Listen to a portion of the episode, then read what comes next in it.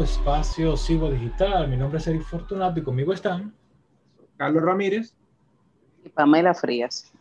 Eh, señores, y, vieron, vieron el nuevo caso de. ¿qué, qué, me dicen ustedes del nuevo caso de la mujer que agarraron y que ella estaba peleando por su carro? Bueno, yo entiendo que la DGC y la Policía Nacional va a tener que recurrir a otros eh, servicios para auxiliarse con estos casos. En primer lugar, a veterinarios para ver si logran tranquilizar estas bestias y curas capacitados para que le practiquen los debidos exorcismos. Porque esa mujer estaba, óyeme, repartiendo galletas. Esa mujer estaba loca. Una tal Bianca ahí estaba, estaba loca, loca. ¿Qué tú opinas, Carlos? Johnny, la gente está muy loca. Nada más que decir. Saludos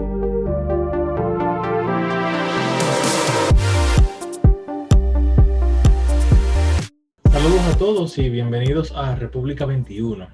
En el episodio anterior hablábamos de la posibilidad de regularizar a los venezolanos y las alternativas disponibles y sus implicaciones.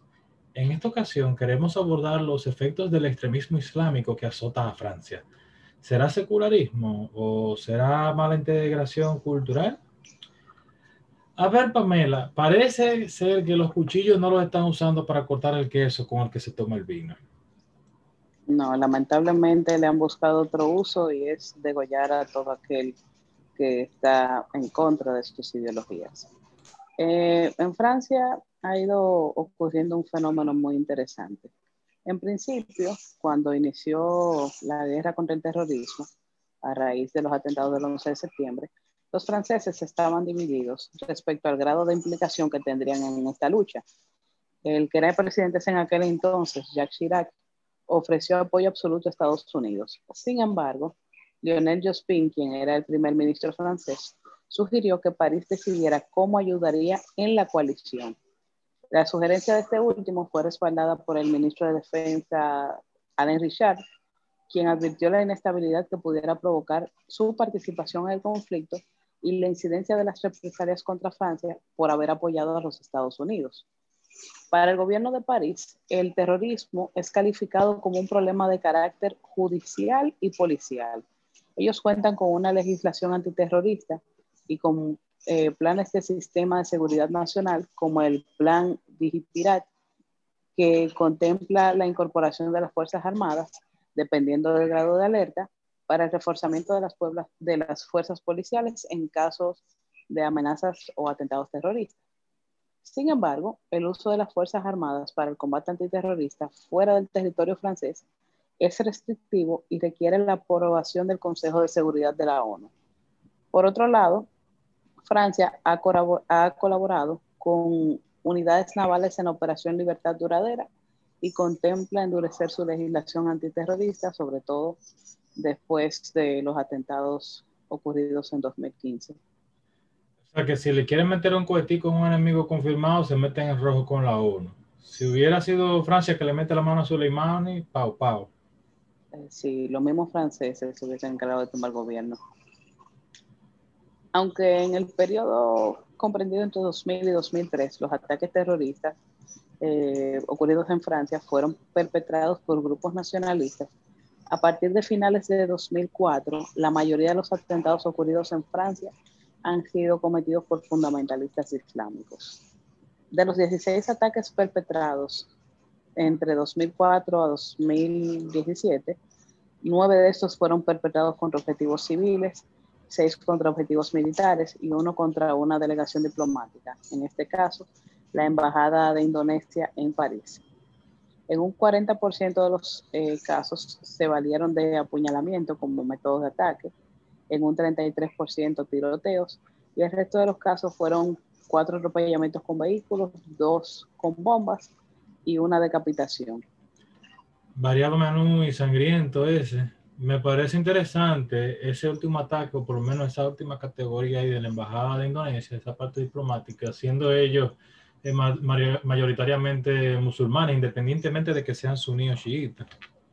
En verdad son suníes en su mayoría y en Indonesia ocurre una situación, es el país con mayoría musulmana no árabe más grande del mundo, que a su vez comparte territorios con eh, otras religiones y eso también ha creado ciertas fricciones y eh, sobre todo dentro de los sectores más conservadores de los fundamentalistas islámicos. También entiendo que este menú de atentados ha sido tan variado, como tú mencionaste, Eric, debido a las restricciones que tiene Francia para obtener armas de fuego. No es un tema sencillo y creo que por eso quizá ellos se han puesto un poco creativos.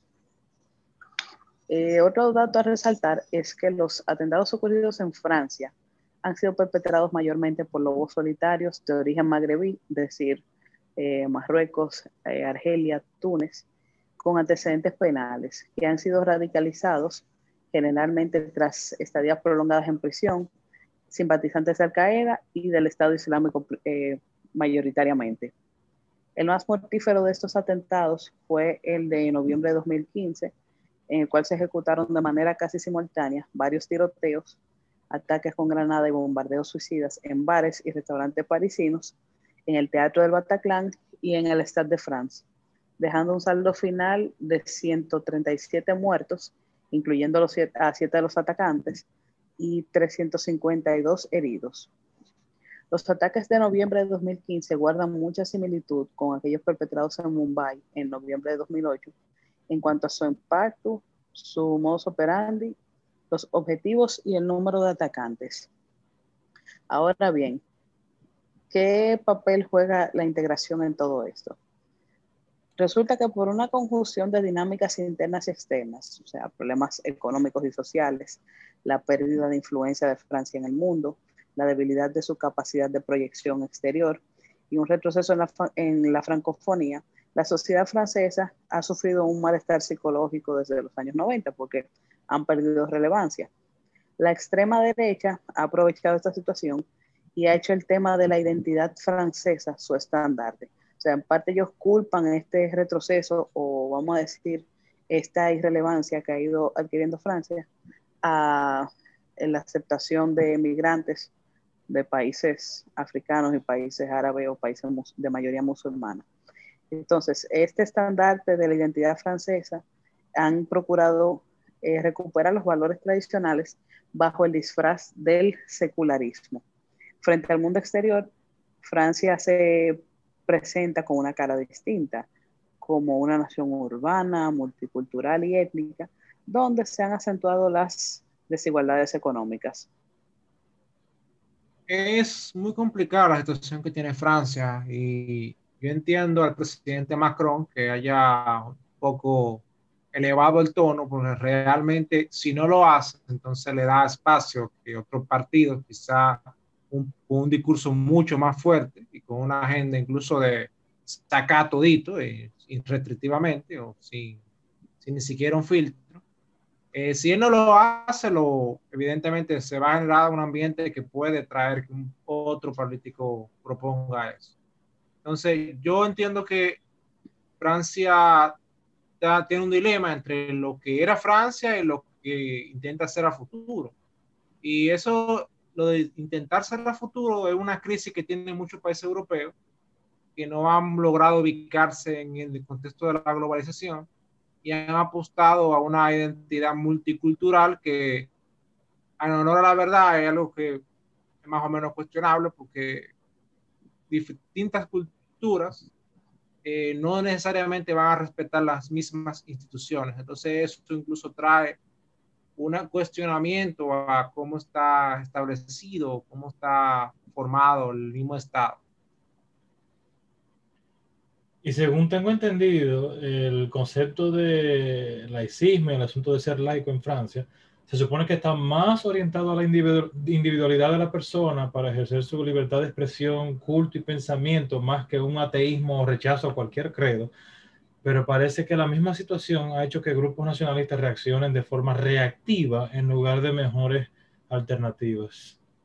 Sí, eso es muy cierto. Eh, dicho sea de paso, o sea, ha creado una especie de desbalance entre lo que es, eh, vamos a decir, el individualismo y el bienestar social colectivo, porque, por ejemplo, eh, si bien es cierto que, vamos a decir, el tema del secularismo no es algo que afecta únicamente a los musulmanes, ha, creado mucho malestar eh, dentro de la población francesa, porque tú, un ejemplo, si te en una oficina pública, tienes una creencia determinada, no puedes ni siquiera engancharte un crucifijo, por ejemplo, si tú eres católico, no puedes eh, usar el, el, gorrito que utilizan los judíos y una serie de prácticas eh, habituales propias de una fe determinada que no pueden exhibirse así tan públicamente.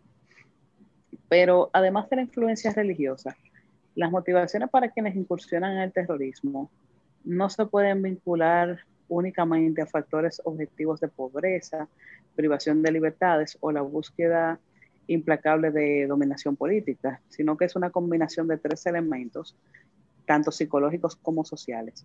En primer lugar, un individuo descontento, una ideología legítima y una comunidad que le posibilite alcanzar sus medios. Yo le agregaría algo ahí, realmente. O sea, porque el individuo está descontento, descontento. O sea, yo diría que realmente se tiene que reevaluar el aspecto de cómo se está vendiendo el factor de la inclusión en una sociedad. Y es que, como dije, la, como se está planteando el multicultural, multiculturalismo, realmente eso está muy cuestionado porque como lo que se está, lo que está pasando ahora mismo es que se están creando guetos. O sea, no hay una real integración entre la población autóctona y los que están llegando, sino que se están cada uno agrupando y tomando las prácticas incluso de los lugares donde vienen. Entonces eso es lo que está trayendo mayor choque en la sociedad francesa y la sociedad europea. Había un caso de, en Dinamarca en donde unos jóvenes, ellos sus padres eran inmigrantes del Medio Oriente y ellos le estaban acosando a una, a una adolescente porque andaba en short. Pero que ellos en su casa lo que le entienden es que debe andar cubierta entera. Entonces, ese, ese choque que se está dando en, la, en esa sociedad. Entonces, todavía la, los europeos son mayoría en sus países y esos nuevos, nuevos inmigrantes o nuevos ciudadanos o hijos de inmigrantes no se están viendo parte de esa sociedad. O sea, se están viendo como un enclave dentro de una sociedad que no lo acepta y que ellos a la vez se refuerza ese sistema y ellos no aceptan la, la sociedad que lo está recibiendo. Yo hice amistades eh, musulmanas durante la maestría que estuve haciendo en Estados Unidos y esas amistades me expresaron su, su, interés de practicar su fe pacíficamente y de ver un cambio en la cultura de sus países de origen. Pero al parecer la minoría radicalizada tiene mayor influencia política en los partidos políticos, organizaciones clasificadas como terroristas y en fundaciones que sirven de pantalla para esta organización y para promover un Islam radical y la, la ley Sharia, que la mayoría de musulmanes moderados y pacíficos. Pienso que así como nosotros vemos jóvenes en América Latina, católicos, evangélicos, de cualquier credo o, agnósticos, creo que sea, incursionando en el activismo social y político, la mayoría de jóvenes y adultos musulmanes deberían, deberían y deben incursionar en el activismo social y político de sus países para contrarrestar los efectos del extremismo islámico en procura de mayores relaciones comerciales y culturales en todos los países.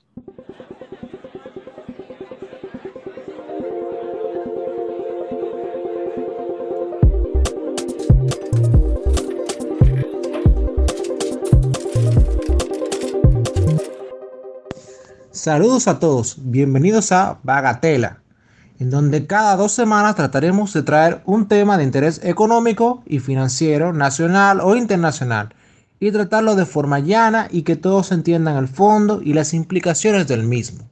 En el episodio anterior hablamos sobre la pobreza y cómo ha evolucionado esta en las últimas décadas y siglos actualmente se está volviendo un debate que parece o ya suena repetitivo cada vez que se dan aumentos de precios en ciertos rubros o bienes. Pamela, se está poniendo rojo vivo la cosa de los supermercados, ¿no? Bueno, no sé si es porque estamos en Halloween, pero está volviendo a ganarse el título de la Casa del Terror. Todas las semanas o cada ciertos días viene con un susto nuevo. Sí, se está poniendo complicada realmente. Diferente, ya hacer la compra se está poniendo muy, muy difícil. Ahora, Eric, ¿qué es lo que tú estás escuchando que los políticos están comentando al respecto? Están diciendo dos cosas. Hay políticos que están diciendo que no hay casi cambios, no han variado los, eh, eh, eh, los precios y también están diciendo los, los políticos que hay que controlar y ajustar los precios para que no sigan subiendo. A control de precios. eso, eso me suena conocido ya. Ahora, antes de hablar de controles de precios, sería bueno caer en qué es un precio. Y es que, igual que nosotros usamos el lenguaje para comunicar sentimientos, informaciones, órdenes, advertencias o pareceres, los precios son la forma que dentro del lenguaje comunicamos las valoraciones sobre objetos o servicios dentro de un contexto específico y referente a un marco compartido. Cuando hablo de contexto, me refiero a que el valor que le puedes dar a algo cambia a veces por la frecuencia que lo usas o por el lugar donde estés. En un lugar donde el calor está que arde, ¿cuál sería el valor de una botella de agua bien fría? no sería lo mismo que el que le das en un día muy lluvioso.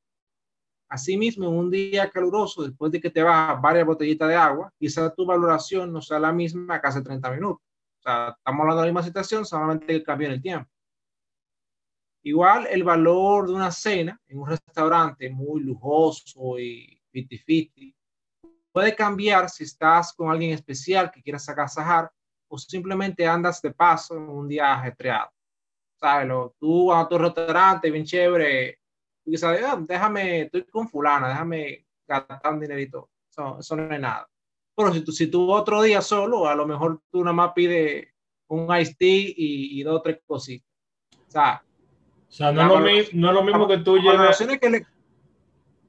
Sí. Iba, iba, a decir que no es lo mismo que tú lleves a, a, alguien que tú quieres como que invitar a alguien, la lleve a la casina, a que tú eh, te, te decides ir a la misma casina tú solo porque uh, tú tienes que uno, uno cuarto que, que quiere explotar y ya. Sí, la valoración, no, la valoración cambia, o sea, lo que tú estás dispuesto a, a, dar por ese momento es muy diferente, aún sea el mismo lugar. Ahora, cuando hablo de referente a un marco, es que esta valoración se transmite de forma numérica, pero no es en el aire. Es decir, no dices que este refresco vale 40, Sí, pero 40 qué? La respuesta al qué va cambiando según el marco que estemos adheridos. Por ejemplo, en una comunidad de trueque podría ser 40 minutos de trabajo o 40 litros de agua. Ahora, la sociedad moderna eh, está inmersa en un marco de intercambios monetarios, es decir, usamos moneda para nuestros intercambios diarios.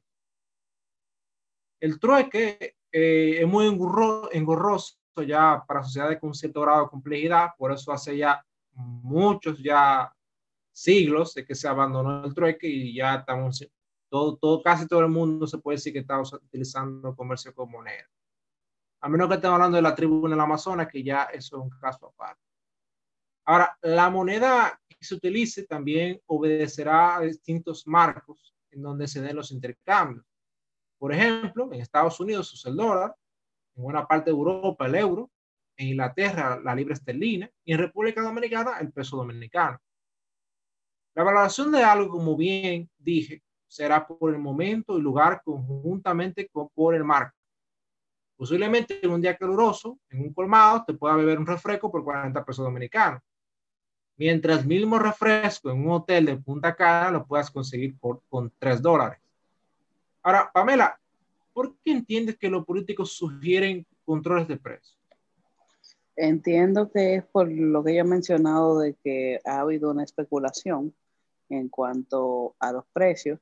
Eh, se están aprovechando quizás eh, ciertos comerciantes de la crisis y no están tomando en cuenta que hay muchas personas que ahora mismo no tienen empleo y o, o que su poder adquisitivo no ha aumentado en lo absoluto, sino que ha ido disminuyendo y entonces ellos están queriendo justificar en eso para aumentar el precio de manera desproporcional e injustificada. Eric, ¿cuál tú crees que sea la razón? Bueno, como los políticos se deben a, a la gente que va a votar por ellos eh, y la gente no sabe ni, ni qué exactamente el precio, ni, ni, cómo un precio llega a ser, llega al punto en el que, en el que está.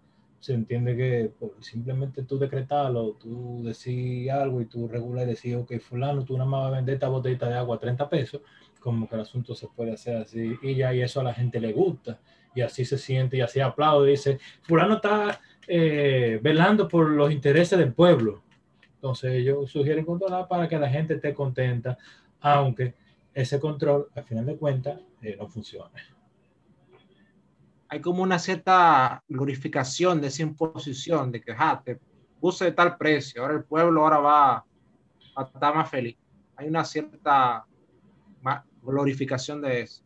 Sí. Ahora, evidentemente, eso parte de un desconocimiento y parte ínfulas de grandeza. Eh, controlar precios es prohibir inter los intercambios legales que se salgan de un margen claramente arbitrario dispuesto por la autoridad política.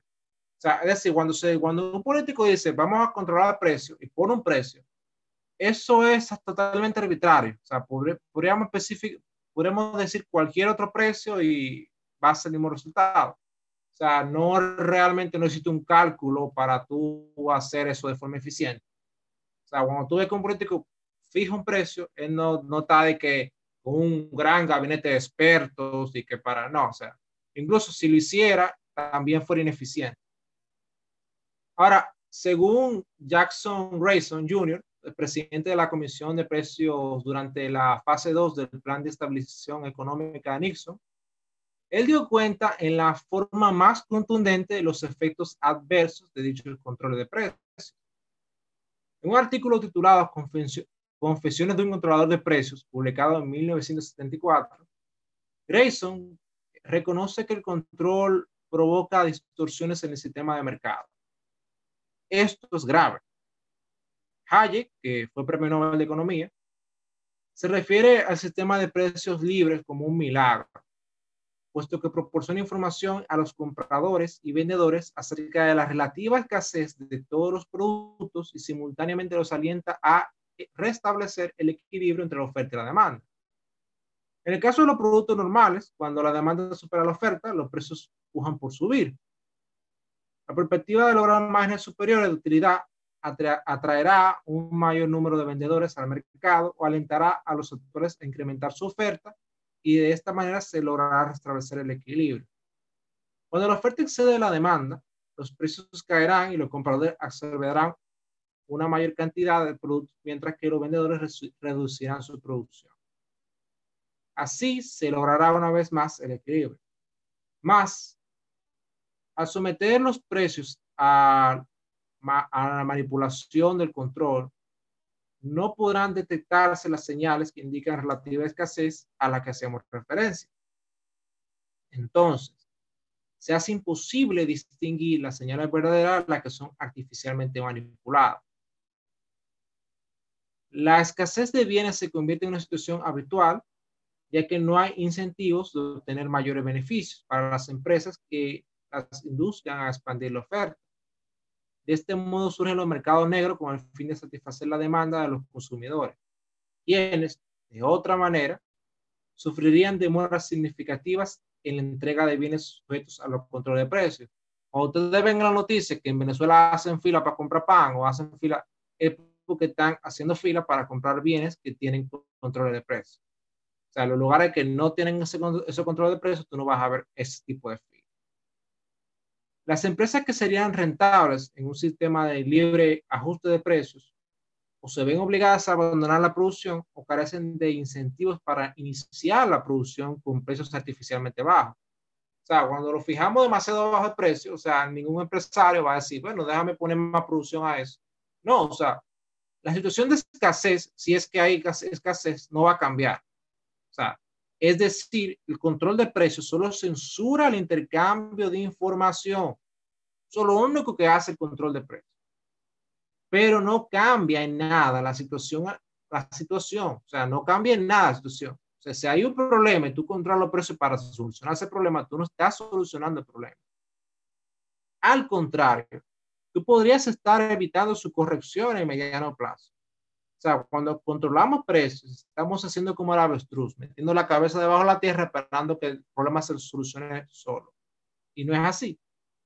Realmente el mal no está en la sábana. Ahora, Pamela, ¿por qué crees que los precios han subido en estos días? Eh, yo entiendo que quizás se deba a una restricción de oferta eh, debido a que por el mismo tema de la pandemia, eh, los mercados de exportación han mermado, la mayoría de los hoteles estaban cerrados y por ende el, el, consumo no era tan alto como sería en una época normal y esto ha generado esta restricción de oferta y por ende el aumento de precios. Bueno, la verdad, habría que ver. O sea, podríamos estar viendo una inflación producto de políticas monetarias expansivas que ha tomado el Banco Central durante la pandemia, o podríamos estar viendo un desajuste estacional en estos rubros que, están aumentando de precio, o incluso una restricción de la oferta de estos productos que empuja hacia el alza sus precios. O sea, una restricción artificial, algún tipo de bloqueo en alguna parte, o sea, por ejemplo, que no estén dejando importar ciertos rubros en un momento donde no se está produciendo en el país. Entonces, efectivamente, lo que sí lograron importarlo va, van a tener una demanda superior a la, oferta y eso va a hacer que se empuje los precios, pero a la vez existe un bloqueo, entonces ese, incremento de precio no va a traer más oferta. Ahora, Eric, Eric ¿cuáles tú crees que serían las opciones en este caso? Las opciones están en que se le pueda permitir a la gente poder eh, importar y, producir y que esto no sea una cosa de que a tal grupo yo lo voy a beneficiar eh, mira que hay que ponerme el precio a, tanto, sino dejar que la gente comercialice y, compita y traiga eh, y, sea, eficiente, porque el problema está que si tú eh, tienes que para tú poder producir, es más, si, si, hay que estar haciendo tanto malabares y tú tienes gente que está, está importando, porque aquí se, importa de, todo. Y si tú permites que entonces haya corrupción, porque entonces hay corrupción en la importación de muchos bienes de las cosas que se producen eh, aquí, y ya sabemos que en el anterior gobierno teníamos que para, para ustedes, saben que eh, era un ministro que tenía el control de, de Alajo, a pesar de que se tiene una junta agroempresarial, una junta agroempresarial dominicana, pero el gobierno no debería estar haciendo ningún tipo de rublo ni, ni reglas. Eh, para... me pareció bien, bien curiosa o chistosa una, especie de amenaza, no sé, o comentario que hizo el ministro de Agricultura, eh, Limber. Y era que él decía de que, bueno, si estos precios siguen como van, vamos a, vamos a permitir las importaciones. Van a permitir. Y yo dije, acá, o sea, si tú me estás diciendo que los precios están aumentando porque no están dejando importar. o sea, tú tienes la solución y tú no la... O sea, el, el, actual ministro de Agricultura, Limber, dijo, eh, amenazó con abrir para que se pudiera exportar se pudiera importar. Para que se pudiera importar. O sea, él amenazó con que abrir los permisos para poder importar. Esa fue su, amenaza. Sí, yo dije, bueno, bueno, entonces si tú estás claro que esa es la solución para bajar los precios, ¿por qué tú estás bloqueándolo? Oye, vemos que entonces es, un, asunto de proteccionismo y mercantilismo, entonces, porque si tú permites que la gente importe y exporte como le dé su gana. Ahí, ahí, ahí hay una, un embudo realmente. Ahora, sin lugar a duda, eh, entre las cosas que se podrían hacer, los controles de precios no son la vía.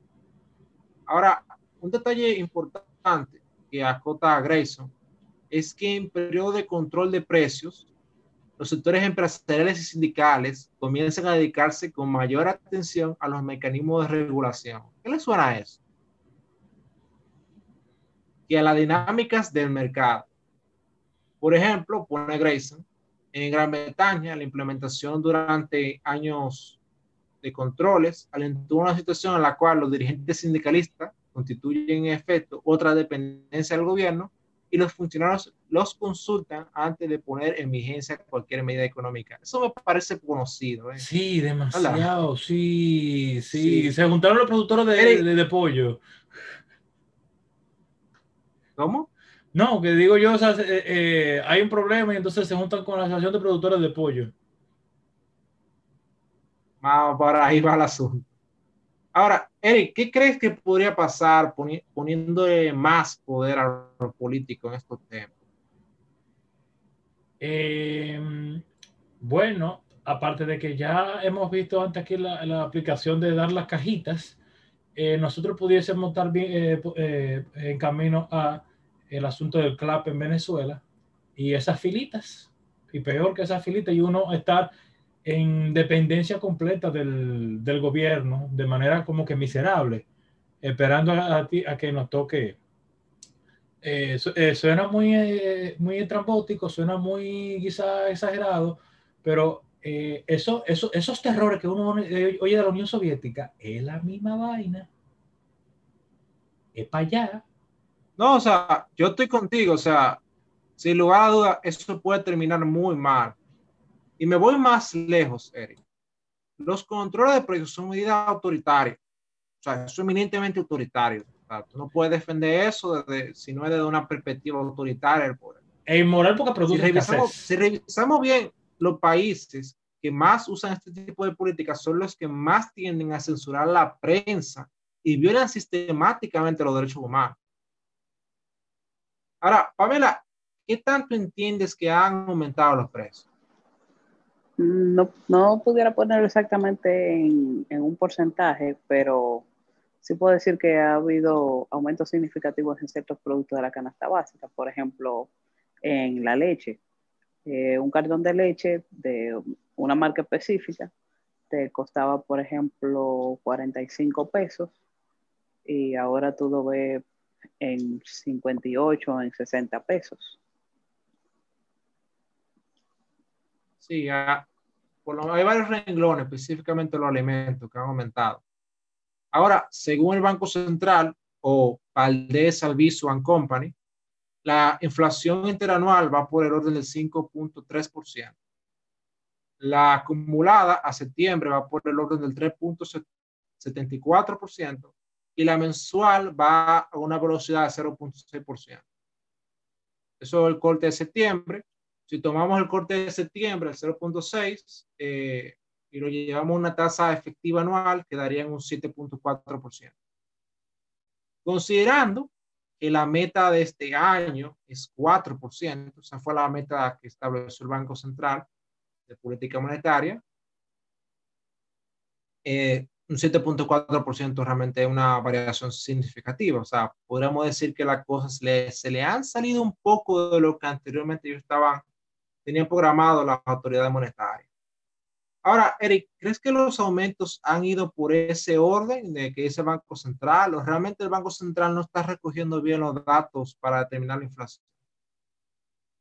Eh, bueno, hasta ahora eh, supuestamente los datos que brega el Banco Central eh, son, supuestamente son fidedignos porque por algo dejaron al mago ahí, pero hay un exceso de un 3% que es preocupante porque como tú dijiste, eh, van por un 7.4% y, y, y, querían era que terminara el año en, un 4, o sea, ese 3% de aumento, de diferencia por encima de lo esperado, eh, es un problema. Yo no te sabría decir, quizás sea una mentira lo que dice el Banco Central, pero habría que estar ahí otra gente con otra visión para hacer cuenta, pero hay que creerle, imagínate.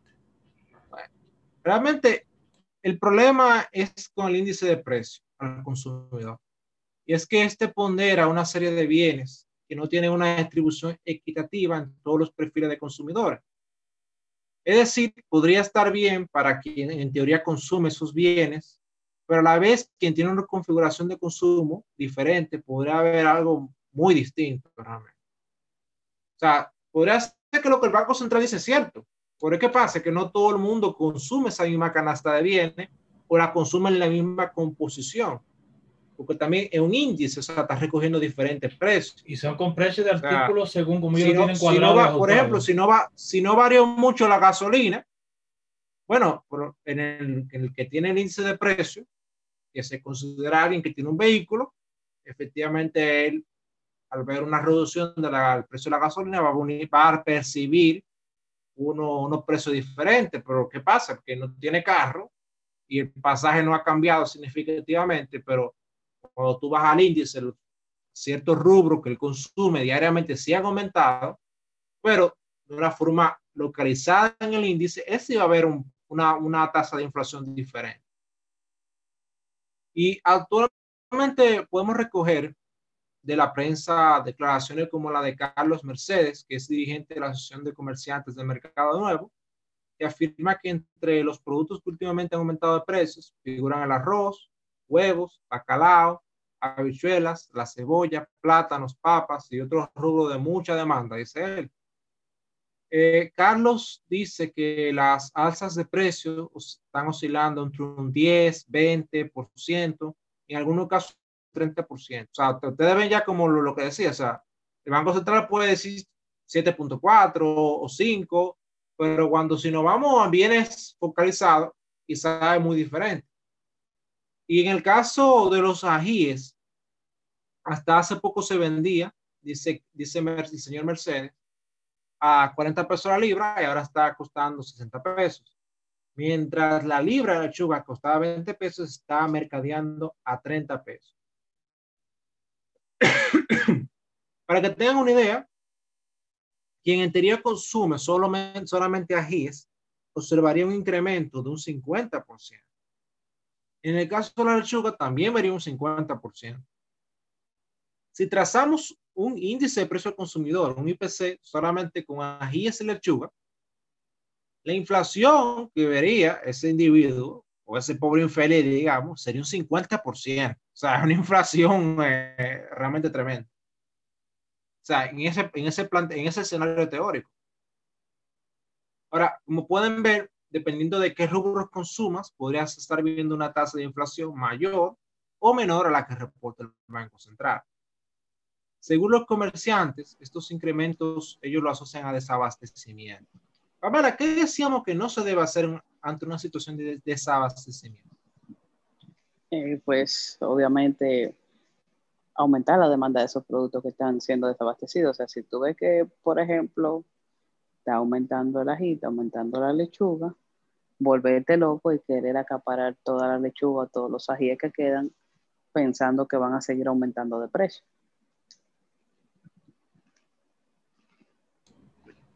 Sí, la, acaparación realmente podría ser una, una, medida no muy inteligente. Sobre todo también impedir la importación. Sí, porque si no hay, pues sí. de donde hay. Es otra cosa que no se debería hacer, que impedir la importación de esos rubros justamente. Porque como yo dicen, hay una escasez. Ahora, ante todo eso, eh, hay unos genios que están proponiendo controlar precio. Entonces, ahí no estamos solucionando el problema.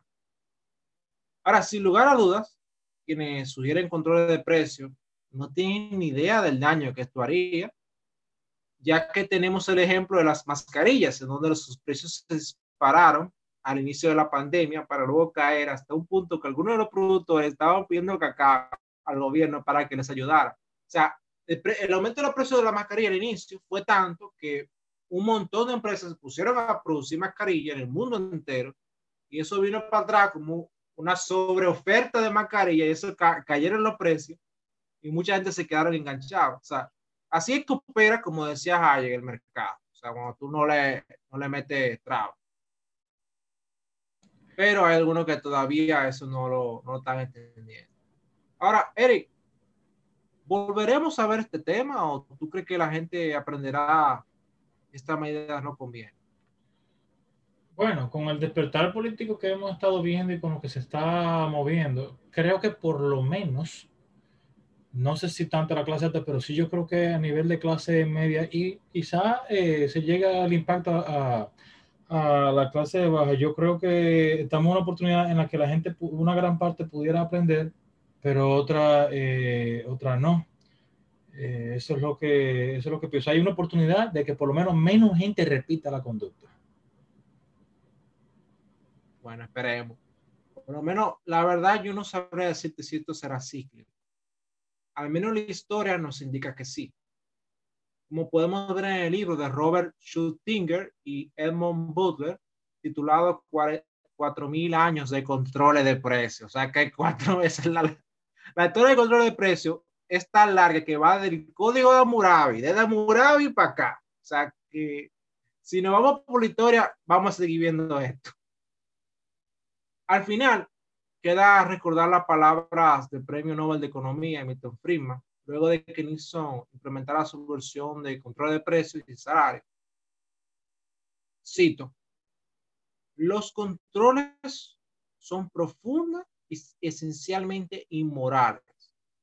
Al, sustituir la ley de los hombres por una ley de derecho y de cooperación voluntaria en el mercado, el control amenaza las raíces mismas de una sociedad libre.